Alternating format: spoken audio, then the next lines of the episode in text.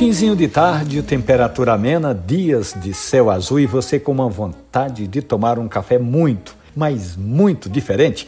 E sabe o que o Café e Conversa tem de novidade? Anote aí. Drinks artesanais preparados com os melhores ingredientes que vão deixar você surpreso com o sabor além de um toque de café especial. Eu estou falando de café gelado. Esta a sugestão do Café e Conversa para esses dias de transição, saindo do inverno e a chegada da primavera logo mais.